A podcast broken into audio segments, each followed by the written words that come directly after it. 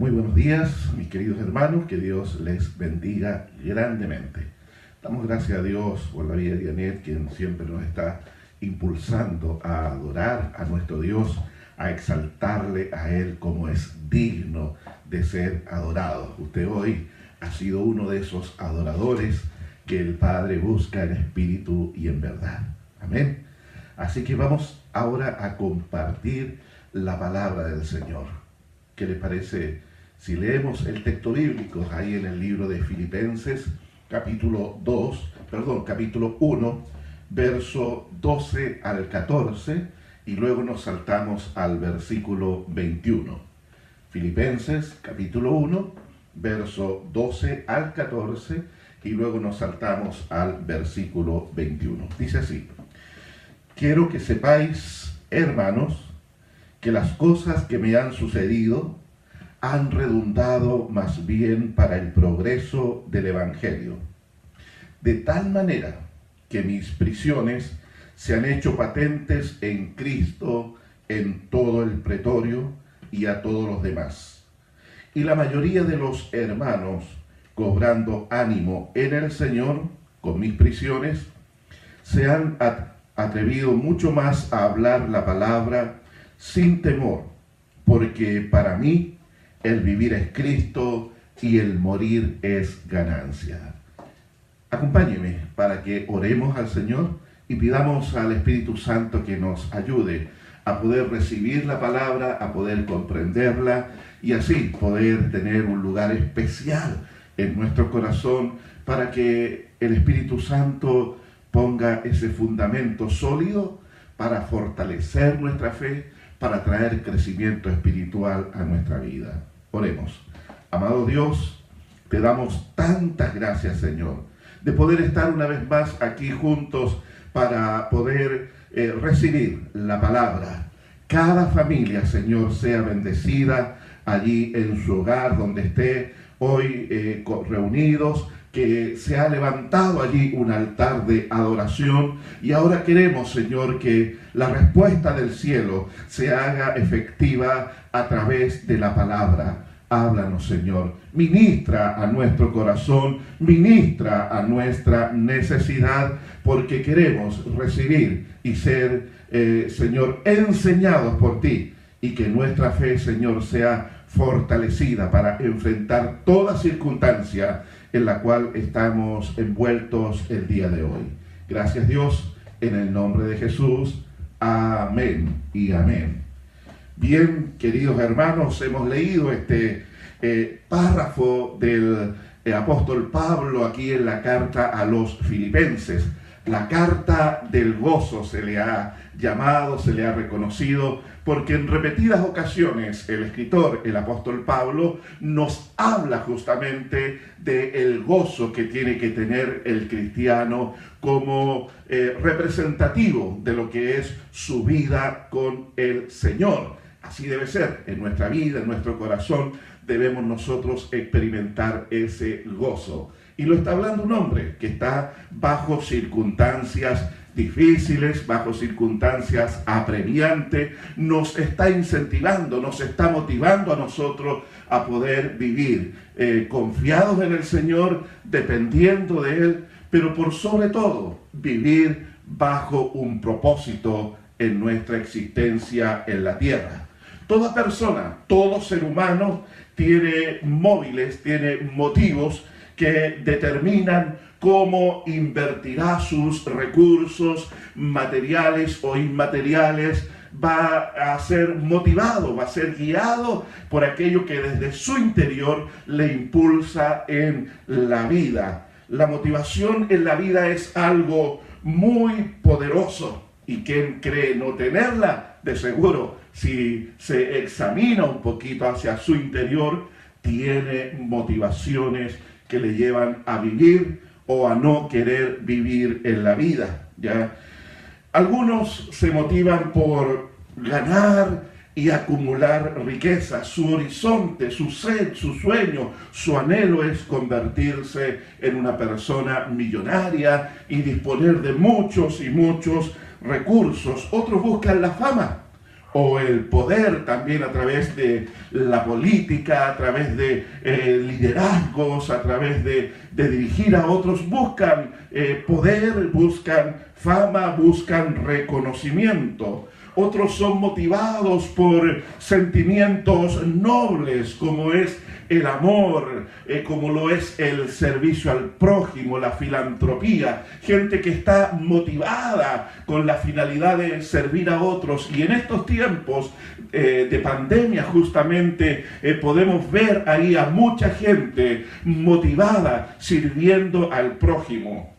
Me decía mi hijo Nicolás días atrás de que se hizo una campaña para una familia venezolana de ahí, de eh, San Rafael, donde él está trabajando en ese lugar allí, y eh, se hizo una campaña de ayuda a la familia y nos pidió ayuda nosotros también, y ahí estábamos listos y dispuestos a ayudar cuando eh, al día siguiente nos envía un WhatsApp y nos dice, no, no, dice, ya no necesitamos ayuda. Es increíble como la gente se ha movilizado y le han provisto de mercadería, de provisión a esa familia, por lo menos para tres meses más. Así que así es, hay motivaciones en el corazón del ser humano que lo llevan en ir en ayuda, en socorro de su prójimo. Nobles intenciones, nobles motivaciones que nacen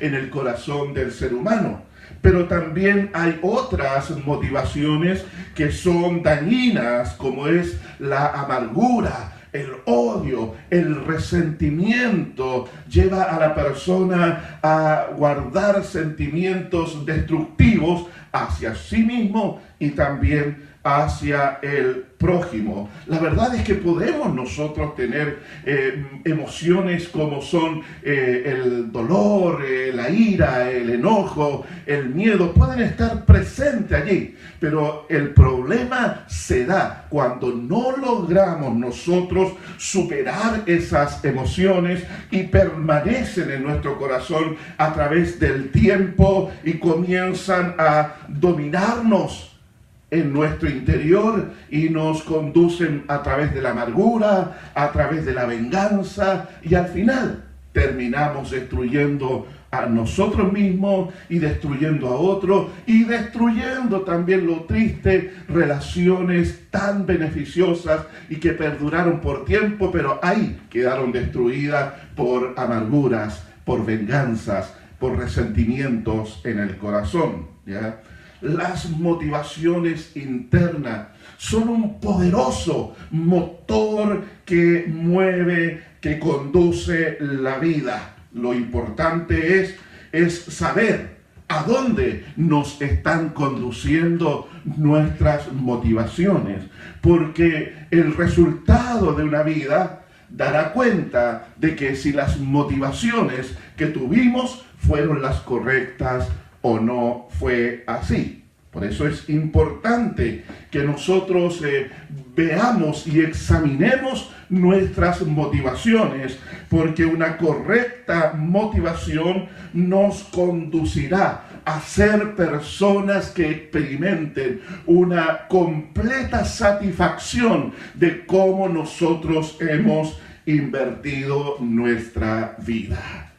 El apóstol Pablo aquí en el párrafo que hemos leído de esta carta a los filipenses, él se encuentra encarcelado allí en Roma. Lo cierto es que no había cometido ningún crimen por el cual justificase su encarcelamiento. Lo que eh, Pablo él había hecho estaba encarcelado por eh, propagar y defender la fe en Jesucristo, la palabra del Evangelio. Por eso, eh, por envidia, lo habían encarcelado allí en ese lugar. Ahora, lo que pasa es que nosotros vivimos en un mundo que no siempre que a los que hacen el bien le suceden cosas buenas o le resultan fáciles las cosas en la vida. Hacer el bien ser una persona con nobles sentimientos no garantiza que las circunstancias permanentemente estén a nuestro favor. La vida trae circunstancias o situaciones que cambian inesperadamente las condiciones en las cuales podemos estar viviendo en un momento en particular. ¿Quién de nosotros el día 31 de diciembre en la noche, una vez que fueron las 00 horas del día 1, comenzamos a darnos tradicionalmente los abrazos que nos brindamos unos a otros y con palabras de bendición, palabras que eh, deseábamos el bien para la persona a la cual estábamos abrazando en este nuevo año que comenzábamos. En esos momentos, ninguno de nosotros le pasó por su mente las condiciones actuales que íbamos a estar viviendo desde marzo de este año.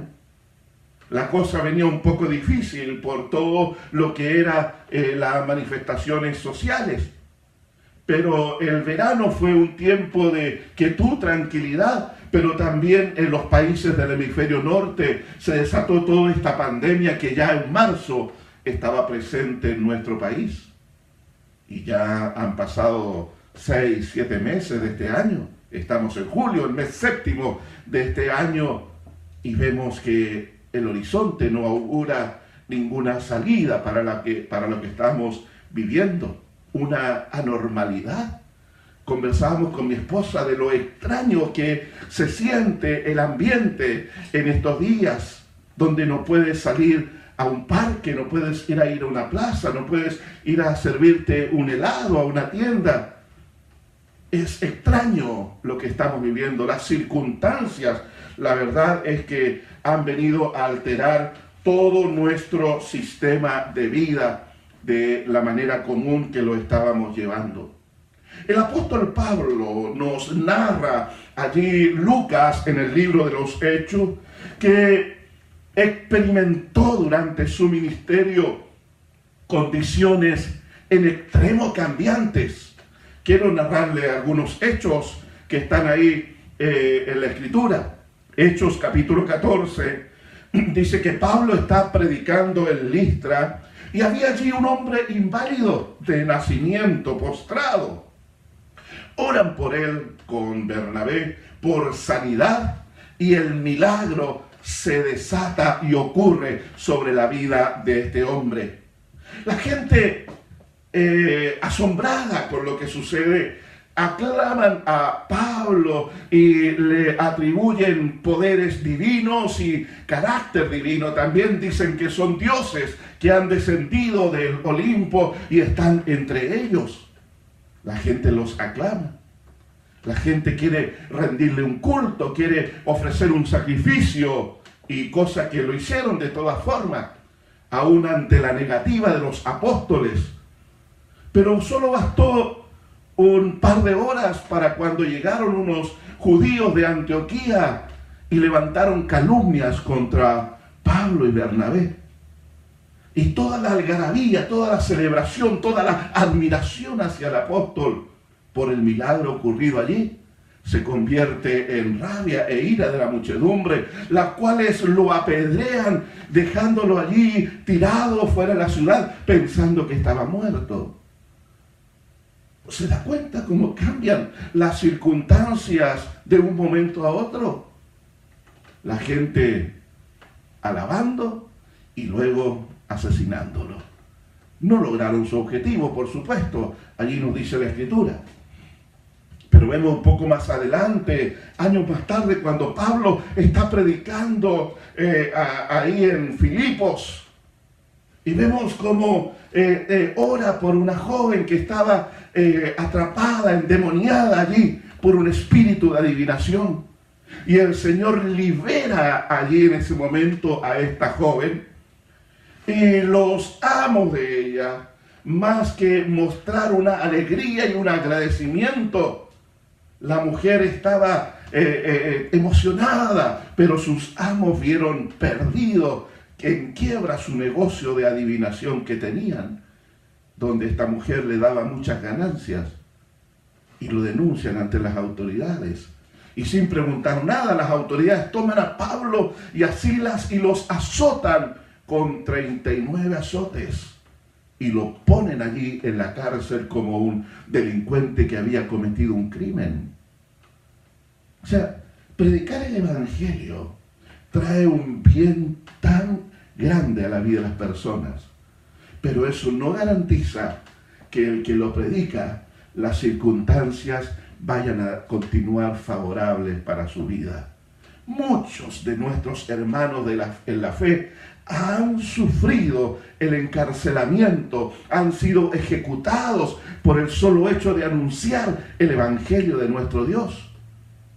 Y quizás usted mismo ha sufrido también el rechazo de familiares y amigos por causa de la predicación de la palabra.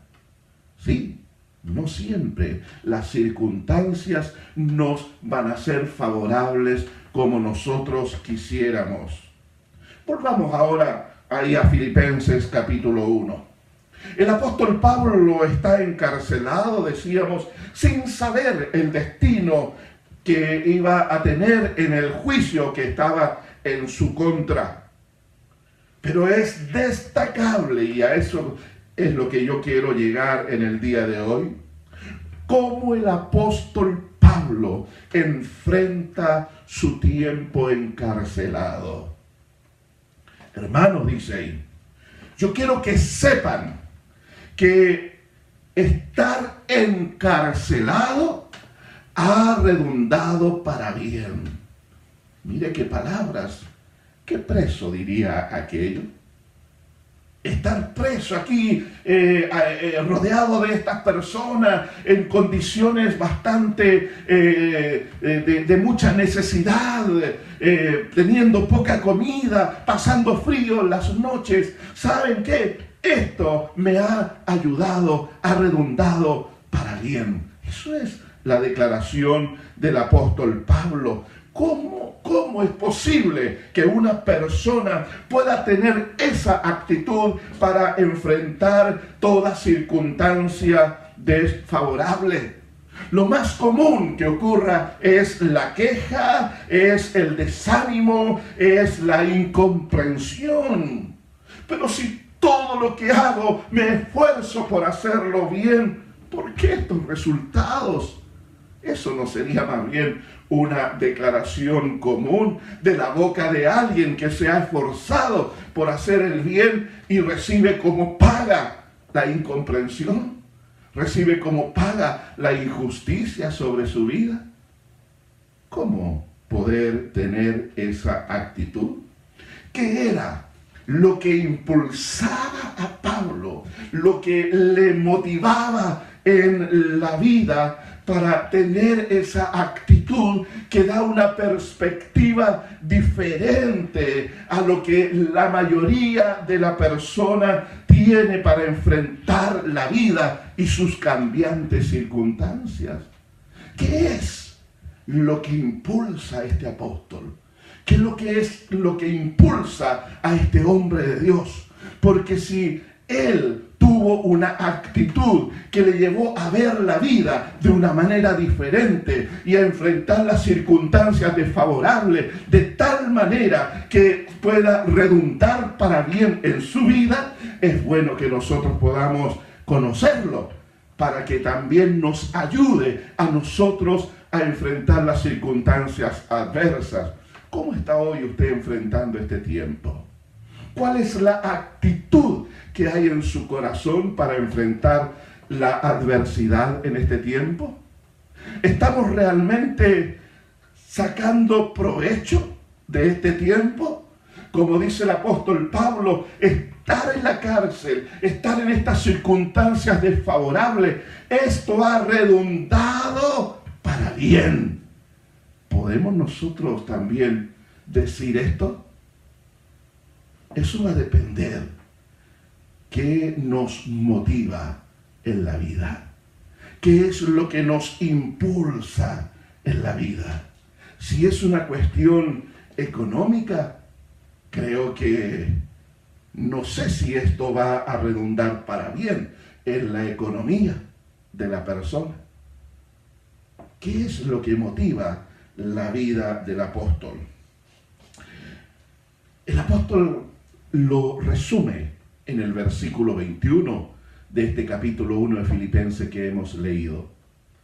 Y dice allí, porque para mí el vivir es Cristo y el morir es ganancia.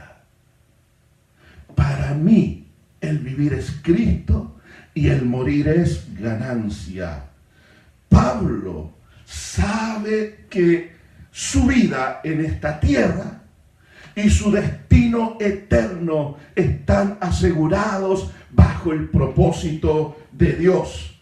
Porque Dios dentro de su propósito no va a permitir que las circunstancias cambiantes en esta vida le desvíen al apóstol de cumplir con lo que Dios le ha designado.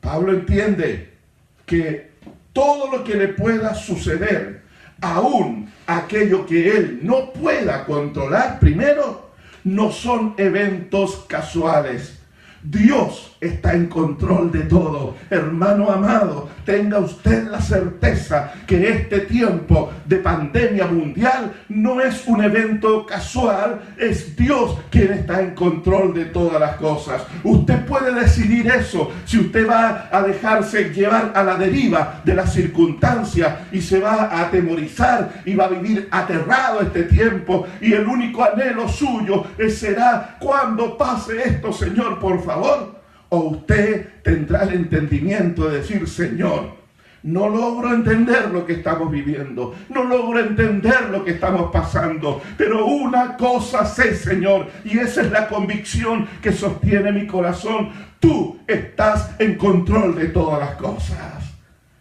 Wow, cuando usted tiene esa convicción, no irá de un lado a otro por los vaivenes de las circunstancias, sino usted tendrá la certeza que su vida está en el camino correcto. Y lo único que nos queda a nosotros es seguir avanzando hacia la meta suprema que es Cristo Jesús. Para mí el vivir es Cristo, decía el apóstol Pablo. Y si muero es ganancia para mi vida. ¿Tiene usted esa convicción? ¿Tiene usted esa certeza? De que las circunstancias cambiantes, variables, que llevan de un lado a otro, no son las que mueven su vida, sino que es Cristo en su interior. Y otra cosa también que nos ayuda a entender esto, dice de que de todo evento, no importando la naturaleza, puede ayudarnos en avanzar en el cumplimiento de los propósitos de Dios para nuestra vida. Romanos capítulo 8, verso 28 dice así, a los que aman a Dios, todo ayuda a bien. Esto es, a los que conforme a su propósito son llamados. ¿Ama usted al Señor? Espero que sí. ¿Cómo debe amarlo? Por sobre todas las cosas. Primer y gran mandamiento. Amarás al Señor tu Dios con todo tu corazón, con toda tu mente, con todas tus fuerzas, por sobre todas las cosas, por sobre las circunstancias adversas.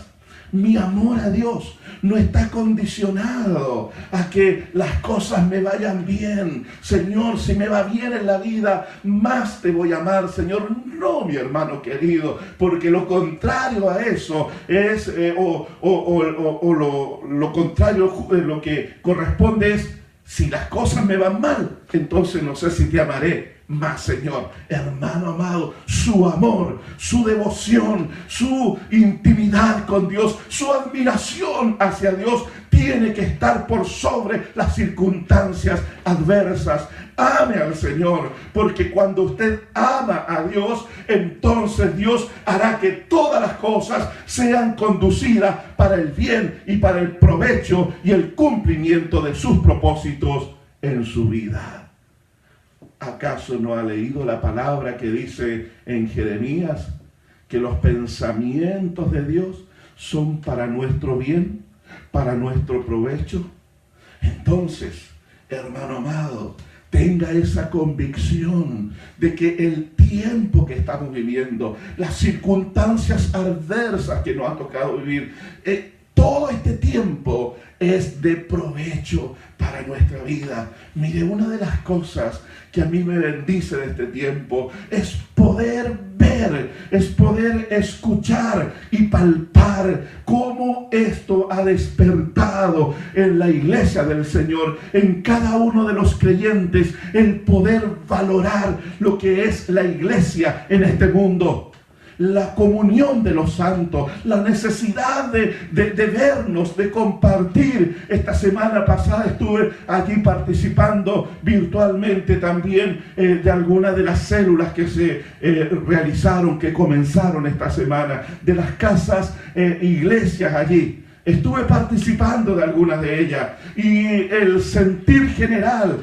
eh, la expresión de, de quienes estaban allí conectados es los echo de menos. Anhelo poder juntarme una vez más. Mire cómo Dios está usando estas circunstancias para que de verdad valoremos la importancia y la trascendencia de la iglesia en nuestra vida. Dios está despertando eso. Hermano, cuando volvamos a vernos físicamente, a reunirnos como pueblo de Dios, va a ser una fiesta tremenda. Pero sepa usted que Dios está cumpliendo su propósito en su vida en este tiempo. Está despertando en nosotros un hambre mayor por Él, una necesidad para, por estar en mayor intimidad con Dios. Dios no está ajeno a las circunstancias. Es más, Él la está usando para cumplir su propósito en nosotros.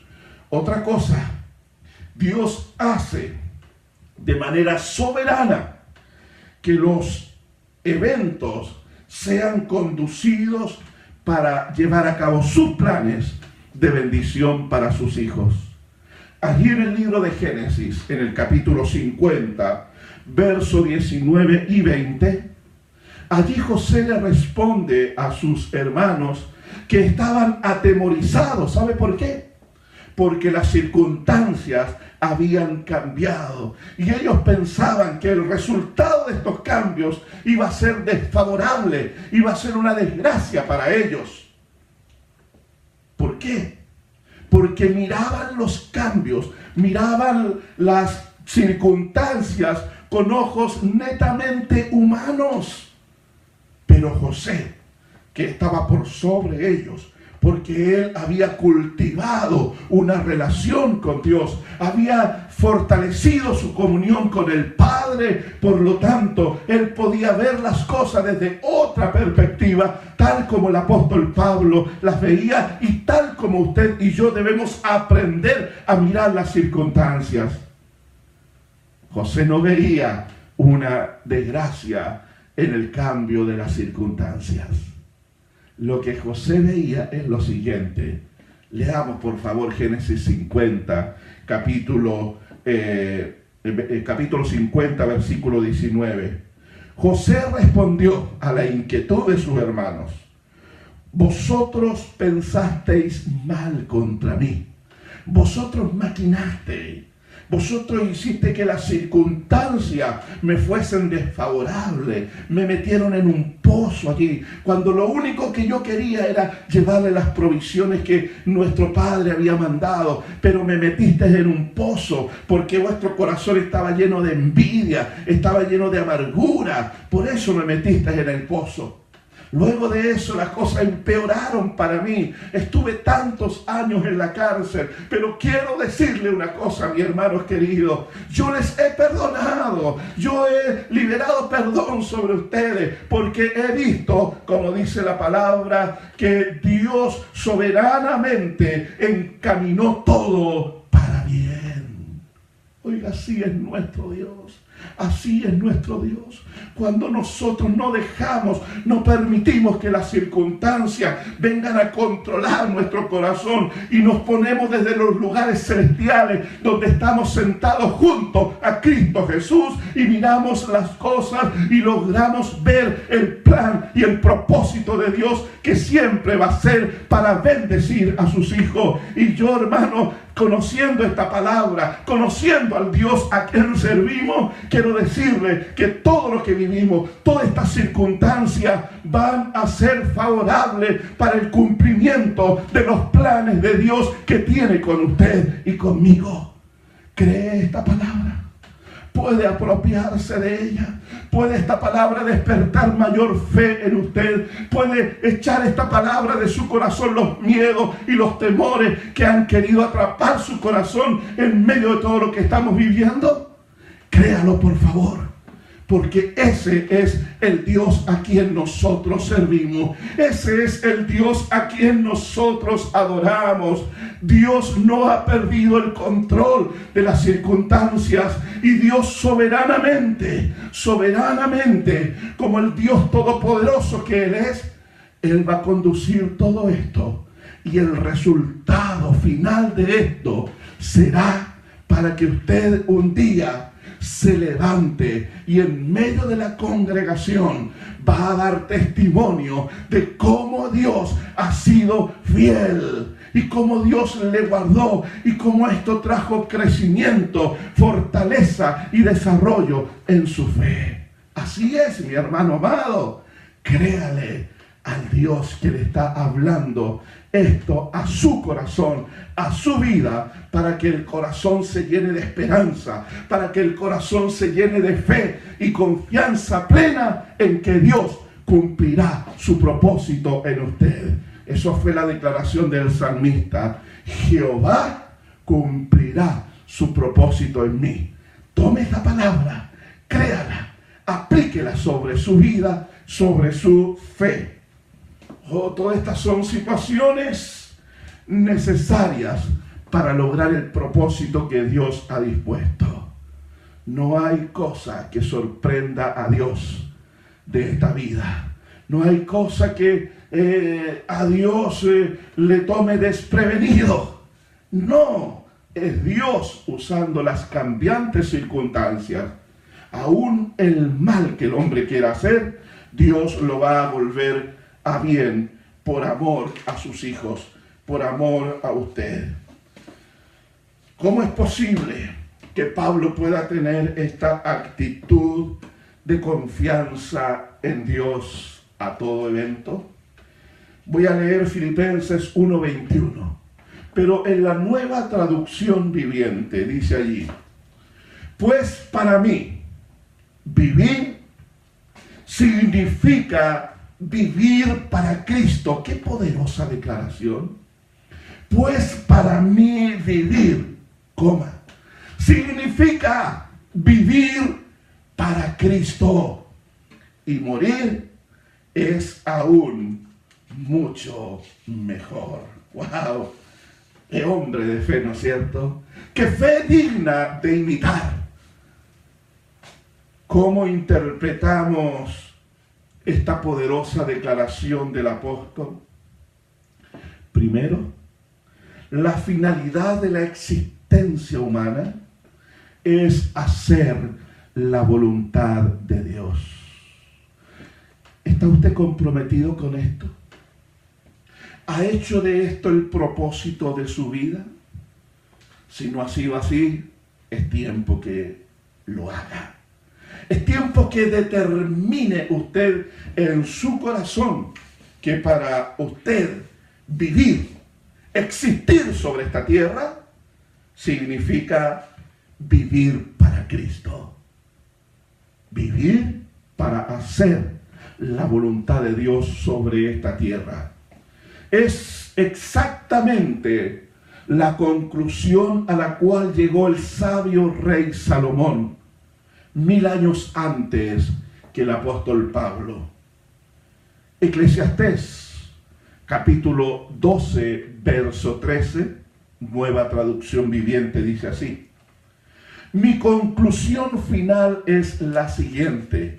Después de meditar acerca de la vida, acerca de, de todo lo que el hombre está expuesto, de las cambiantes circunstancias que nos enfrentamos los humanos en los diferentes episodios de nuestra vida. Allí usted puede leer Eclesiastés, todos esos capítulos anteriores. Y al final de ese libro, el rey Salomón escribe y dice, mi conclusión final es la siguiente. Teme a Dios y obedece a sus mandatos, porque ese es el deber que todos tenemos. ¿Qué motiva su vida? Ahí vemos que el escritor de Eclesiastés habla acerca de ser motivado por las riquezas, ser motivado por la fama, ser motivado por los placeres, ser motivado por el poder. Lo escribe todo allí en ese pequeño libro de Eclesiastés, esos eh, 12 eh, capítulos. Y la conclusión de este hombre es, lo único que le da sentido a la vida es tener temor a Dios y obedecer sus mandamientos. El apóstol Pablo está comprometido con eso. Cuando él dice, pues para mí vivir significa vivir para Cristo. ¿Es eso lo que significa usted para usted la vida? Escuché el otro día el testimonio de Patricio Fres, este antiguo conductor eh, que estaba allí en televisión con esa voz tan característica ahí fuera de pantalla, por años trabajando en televisión. Conductor radial también por muchos años trabajando allí. El hombre hace unos años se convirtió al Señor y tomó el llamado de Dios al ministerio como pastor. Y está ahí ahora. Está fresquito el testimonio de él ahí en internet. Y él dijo ahí que le había el médico diagnosticado entre tres y seis meses de vida por un cáncer hepático gravísimo en la etapa, en la época o en la etapa ya terminal de su cáncer. Es interesante que usted lo vea, porque ahí vemos a un hombre que descubrió el propósito de su vida, que se encontró con Dios a través de Jesucristo. Y en el testimonio de este hombre da a entender allí que nada en la vida te puede dar tal significado que te da haber haberse encontrado con Dios a través de la salvación ofrecida por Jesucristo.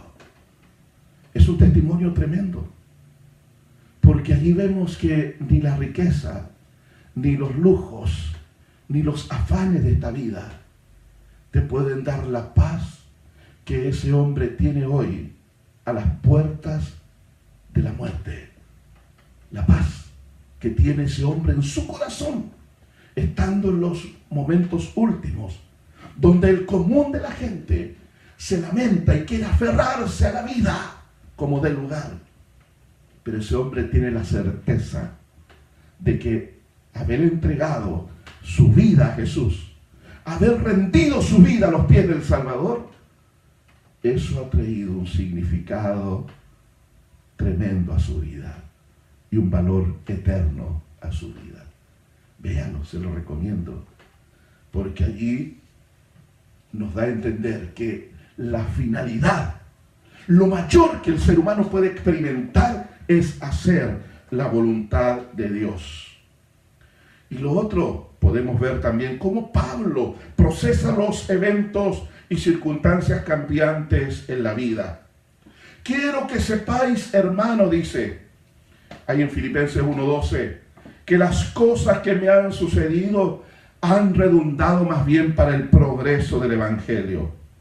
Tenemos, si, si nosotros tenemos claro el propósito rector, o sea, lo que guía nuestra vida, podemos enfrentar las circunstancias cambiantes sin temor a perdernos en el camino.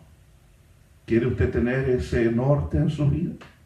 Mire, años más tarde de que Pablo escribe Filipenses, allí en el ocaso de su vida, otra vez encarcelado, el segundo encarcelamiento de Pablo por ahí por el año 66 de nuestra era, vemos al apóstol Pablo a las puertas de la ejecución por causa de su fe. Bajo el imperio de Nerón, Pablo fue sentenciado a morir allí, a ser ejecutado, decapitado. Y Pablo está pronto ya a eh, el momento, el día, la hora del cumplimiento de su sentencia. Podríamos encontrar a un hombre allí amargado, asustado. No, por el contrario, mi hermano querido Acompáñame por favor allí al libro de Timoteo, segunda de Timoteo, capítulo 4, versos 6 y 8. Este mismo apóstol que escribe años antes esta carta a los filipenses desde la cárcel también en Roma, y escribe esta carta alentando a los hermanos a tener gozo en medio de las tribulaciones. Este hombre que fue enfrentando durante todo su ministerio circunstancias tan cambiantes, tan adversas, pero ¿saben? Teniendo la actitud correcta, teniendo la determinación correcta de que yo vivo, pero vivo para Cristo, vivo para Él. Ese es el principio rector que determina cómo yo voy a enfrentar las circunstancias que me toque vivir en la vida, sean favorables o sean desfavorables. No importa lo que me toque vivir, no importa. Pero la actitud interna es imposible que cambie porque tengo una motivación que va más allá de lo que me toque enfrentar en la vida. Yo voy camino a la eternidad y tengo la entrada segura en la eternidad porque he depositado mi fe y mi confianza en Cristo Jesús y nada podrá moverme de ello. Mire cómo el apóstol Pablo enfrenta eso. Segunda de Timoteo, capítulo 4, versículo 6. Dice, en cuanto a mí, dice Pablo, mi vida ya fue derramada como una ofrenda a Dios.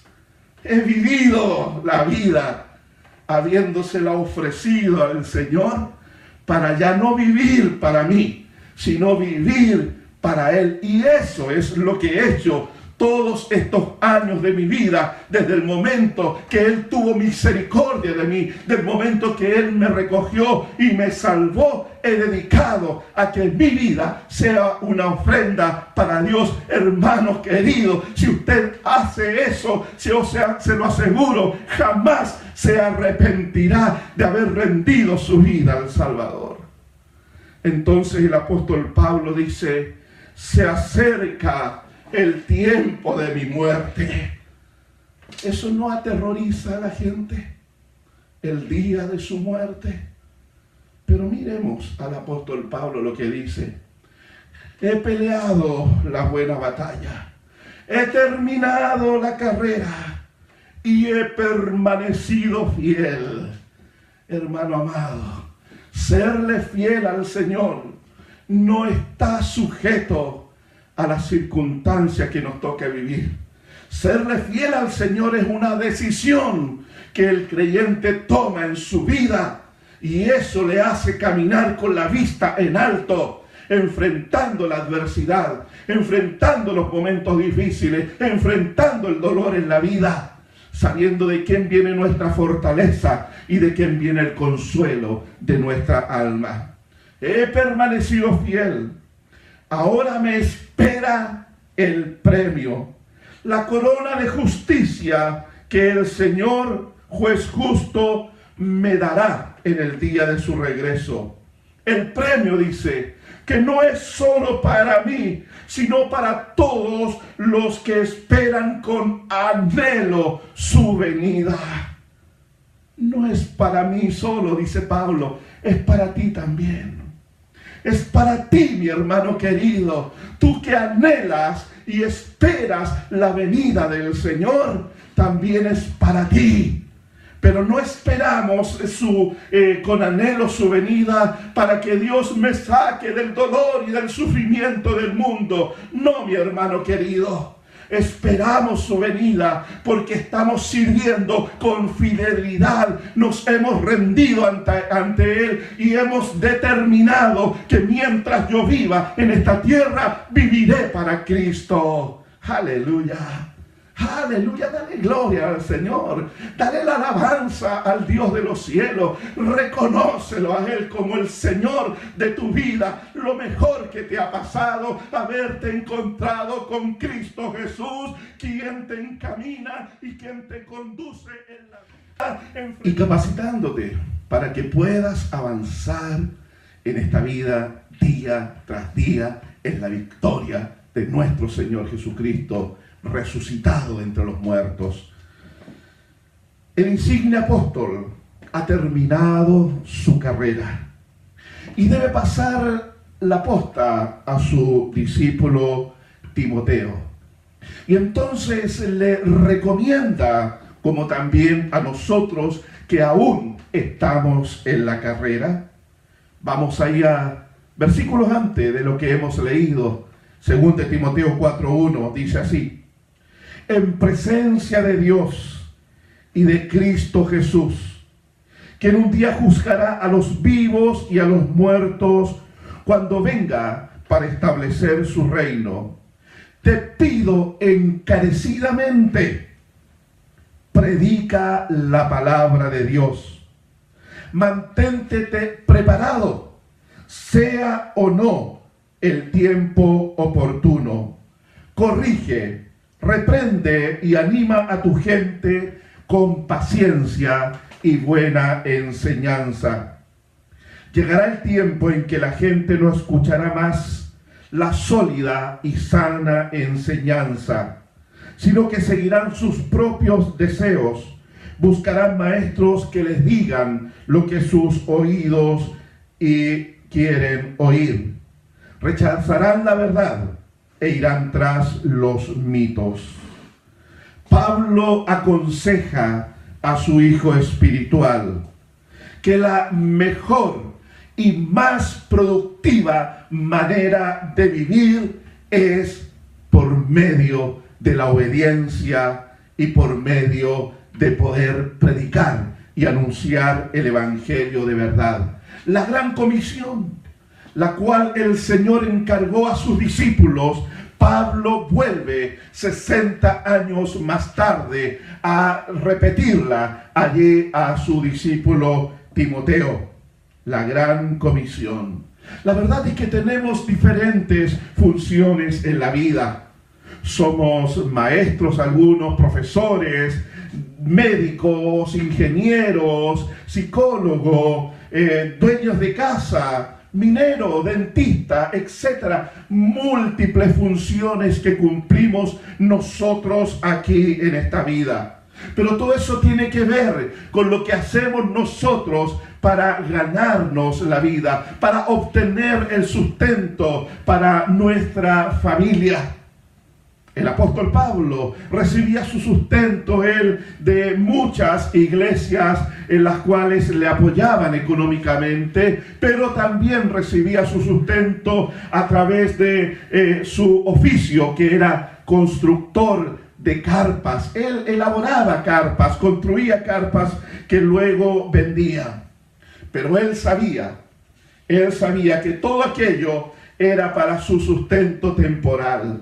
Pero para poder hacer riquezas allí en el reino de los cielos, riquezas que perdurarían por la eternidad, acumular ese tesoro del cual Pablo está hablando, me espera el premio, me espera la corona de justicia. Pablo entiende que para poder tener ese tesoro y tener esa corona de justicia, él tenía que ofrendar su vida al Señor y haberse dedicado a la predicación del Evangelio, cosa la cual él hizo y ahora le encarece y le encarga a su discípulo Timoteo, predica la palabra a tiempo y fuera de tiempo. Hermano querido, no hay mayor tesoro que nosotros acumulamos allí en la eternidad cuando dedicamos nuestra vida para vivir para Cristo, predicar su palabra, llevando el mensaje de evangelio a aquellos que aún no han creído. Estás acumulando tesoro en los cielos. Predica la palabra. Anuncia el mensaje bendito del evangelio de Dios. Oh, mi hermano amado, no hay riqueza más grande que puedas acumular en la eternidad. Cuando tú predicas, alguien se convierte y viene a Cristo. Yo te aseguro, tu casa donde hoy estás abrigado quedará en esta tierra para la segunda venida del Señor. El auto donde te trasladas de un lugar a otro quedará en esta tierra. No lo necesitas en la eternidad. Tus muebles tus cuentas en el banco. Todo quedará aquí en esta tierra. Pero lo único que te acompañará por la eternidad serán aquellas personas que vinieron al conocimiento de Cristo y que nacieron al Evangelio del Reino porque tú te esmeraste en predicarles el Evangelio. Predicaste a tiempo y fuera de tiempo. Se cansaron ellos, se enojaron contigo a veces, pero recibieron la palabra y vinieron a los pies del Salvador. Ese es tu tesoro, ese es tu corona por la eternidad. ¿Seguirás el consejo de este apóstol? Quien dijo haber estado aquí en la cárcel ha sido tan provechoso porque muchos se convirtieron, escucharon el Evangelio, recibieron la palabra. Ha sido provechoso estar en la cárcel. Estas circunstancias adversas no van a deprimir mi vida, no me van a limitar en mi predicación. Seguiré cumpliendo mi propósito en la vida porque hay una motivación interna, porque para mí el vivir es para Cristo. ¿Puedes tú decir eso en este tiempo? ¿Puedes tú decir eso en medio de la adversidad, en medio de las circunstancias difíciles que estamos viviendo? ¿Estás predicando a Cristo? ¿Estás hablando del amor de Dios? ¿Estás hablando de la protección y cobertura de Dios? ¿Estás viviendo que a pesar de la adversidad podemos tener gozo en nuestro corazón? Oh, mi hermano, eso es la vida cristiana no es otra cosa. Oh, por lo tanto que la motivación para vivir es Cristo, hacer la voluntad de Dios. Y si hacemos eso, vamos a experimentar como Pablo al final de sus días la dicha de haber vivido la vida de la manera correcta la dicha de haber invertido nuestra vida de una forma que nuestro resultado es un valor eterno en Cristo Jesús. Conduzcamos a la gente a Cristo en este tiempo. Conduzcámoslas. ¿Cómo lo vamos a hacer? A través de que ellos vean en mí la paz de Dios. De que a través que ellos vean en mí el gozo de vivir para Cristo. Así sea vivamos la vida cristiana. Felipe en esta semana, él citaba el testimonio de eh, Nitzia Espinosa, una joven que participa en la célula.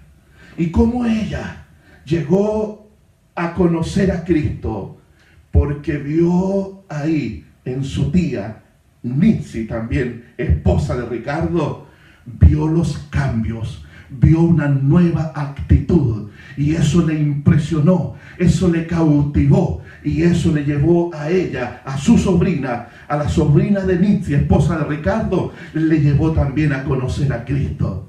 Hermano amado, es el tiempo propicio, es el tiempo provechoso para predicar la palabra a través de que ellos vean que tu fe en Dios es algo real, que tu relación con Cristo es genuina, que tú dependes de Él, confías en Él y no pierdes el gozo y no eres arrastrado por las circunstancias, sino que te mantienes firme porque estás parado sobre la roca que es Cristo Jesús, la cual no será movida, no será arrastrada de un lugar a otro. Oh querido, vivir de esta manera tiene un valor eterno. Tiene un valor eterno. Porque vas conduciendo a los demás para que se encuentren con Cristo y puedan recibir la bendición del perdón de sus pecados y de regalo la vida eterna. O si determinas hoy vivir de esta manera, vivir para Dios, también vas a tener la certeza de que ninguna circunstancia va a arrastrar tu vida, te va a sacar del camino. Vivir para Dios, cumpliendo sus propósitos, cumpliendo su voluntad. Eso es la vida más segura y más satisfactoria que el ser humano puede aspirar en esta tierra. ¿Quieres eso hoy para ti? Y si no lo tienes todavía, si todavía vives en la incertidumbre y vives arrastrado por las olas de las circunstancias, de un lado a otro, no teniendo certeza, no teniendo paz en tu corazón, si aún vives aterrorizado por el día de tu muerte, no sabiendo lo que te espera allí en la otra vida, amigo, ven a Cristo hoy. Amigo, acércate a Jesús hoy. Rinde tu vida ante Él. Deja de vivir experimentando y buscando en las cosas de este mundo lo que le dé a tu vida, porque tu búsqueda será infructuosa, tu búsqueda será frustrante. Solo Cristo da un sentido real y verdadero a tu corazón. Humilla ante Dios Dile a Él que le ofreces tu vida. Dile a Él que te rindes. Dile a Él que lo aceptas como el Salvador de tu vida. Que le invitas a venir a tu corazón para que Él cambie tu vida. Para que Él te haga una nueva criatura. Esa es una decisión que debes tomar ahora ya. Hoy es el día de tu salvación. Hoy es el llamado de Dios al arrepentimiento. Que renuncies a tu vida, al pecado que hay en tu vida y te entregues a Él implorando la misericordia de Dios. Vamos a orar en este momento. Ponga usted su vida ahí ante el Señor. Ponga su vida. Si está con su esposa, con sus hijos, tome de su mano y ofrézcase ante Él. Y diga como dijo este tremendo hombre de Dios, pues para mí vivir significa vivir para Cristo y morir es ganancia. ¿Puede usted decirlo así? Porque para mí vivir significa vivir para Cristo y morir es ganancia. Amado Dios Amado Padre Celestial, que esta palabra llegue al corazón, Señor. Que esta palabra produzca un impacto en la vida del que la reciba. Oh Dios, ya no queremos seguir viviendo en pos de nuestros deseos, en pos, Señor, de nuestras ambiciones en pos, Señor, de la búsqueda de la felicidad. Ya no queremos seguir viviendo, Señor, porque tantas veces hemos tropezado y hemos frustrado nuestra vida. Pero hoy, Señor, queremos decirte que nuestra vida, nuestro vivir en esta tierra, es para vivir para Cristo. No hay otra motivación, no hay otra especulación en la vida solamente queremos vivir para ti. Oh Señor, puedes recibirme. Puedes, Señor, tener misericordia y darme una nueva oportunidad. Quiero enmendar mi camino, quiero rectificar mi camino. Vamos, mi amigo, vamos, mi hermano, ahora ríndase Ríndase conscientemente ante Él. Hágale el Señor de su vida. No desperdicie esta oportunidad. Deje de vivir viviendo a jugar el, a ser cristiano y comprométase definitivamente. Comprométase para que Él limpie su vida, para que Él purifique sus labios, para que Él libere su mente, para que rompa las ataduras del pecado en su vida. Haga el compromiso de vivir para Él. Oh sí, Señor, aquí está mi vida rendida a los pies del Salvador, a los pies del Rey de Gloria. Quiero vivir para ti, Señor, honrarte a ti y bendecirte a ti. Gracias por tu misericordia y gracias por la oportunidad que me das. Por Jesucristo, nuestro Salvador. Amén y amén.